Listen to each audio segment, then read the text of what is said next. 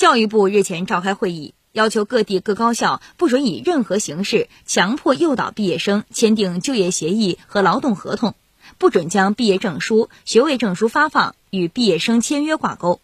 不准以互当托管为由劝说毕业生签订虚假就业协议不准将毕业生顶岗实习见习证明材料作为就业证明材料对任何形式的弄虚作假行为发现一起查处一起。